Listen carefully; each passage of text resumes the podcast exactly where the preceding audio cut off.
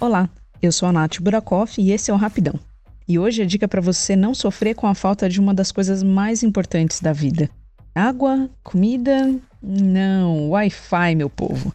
É, você que está trabalhando de casa deve estar usando a sua rede muito mais do que antes. E aí, com vários computadores e celulares conectados ao mesmo tempo, pode perceber momentos de lentidão ou dificuldades para se conectar numa reunião ou acompanhar alguma transmissão ao vivo. Para te ajudar a não passar esses perrengues digitais, separei algumas dicas bem simples, mas que podem fazer toda a diferença no dia a dia.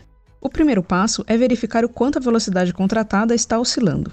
Você pode usar vários aplicativos ou sites para medir a sua conexão como o Speed Test ou o CIMET, que estão disponíveis para celulares Android, iOS e também no computador. Eu vou deixar todos os links aqui na descrição do episódio. Uma coisa que pode interferir na qualidade do sinal é a escolha do lugar onde fica o roteador aí na sua casa. Ele deve ficar próximo de onde você vai utilizá-lo na maior parte do tempo. Se o seu escritório fica no quarto ou na sala, é bom escolher um canto mais amplo, longe de paredes grossas entre um cômodo e outro e distante de outros equipamentos como micro-ondas, geladeira ou telefone sem fio. Outra dica simples é mudar o nome e a senha da rede com frequência.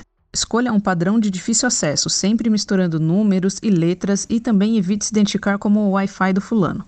Algumas operadoras também oferecem aplicativos de gerenciamento de rede e você pode escolher com quais dispositivos da casa você deseja compartilhar a internet e até mesmo derrubar um usuário indesejado. Na hora de fazer alguma reunião, fique de olho também nos aplicativos que podem sequestrar a sua banda, como jogos online, streaming de vídeo, programas de download e outras atividades que exigem uma conexão constante. Se na sua casa tem várias pessoas usando a mesma rede, pode ser que algum aparelho esteja consumindo a maior parte da banda e limitando o uso da rede em outros computadores ou celulares. Agora, se nada disso melhorar a conexão, uma alternativa é usar um conjunto de roteadores de rede mesh, mais indicado para ambientes amplos ou com muitos objetos e paredes no caminho. Basicamente, são pequenos roteadores que captam a conexão principal e distribuem de maneira mais uniforme entre os outros aparelhos. Assim, você tem o sinal mais forte do que se estivesse usando apenas repetidores. É super fácil de encontrar em qualquer e-commerce e não tem segredo na hora de instalar. Mas se você está desesperado e sem grana, o jeito é apelar para gambiarra.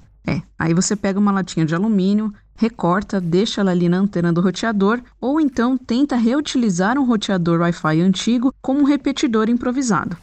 Vai funcionar? Bom, eu não sei. Pode ser que melhore um pouco, mas também não vai custar quase nada você tentar, né?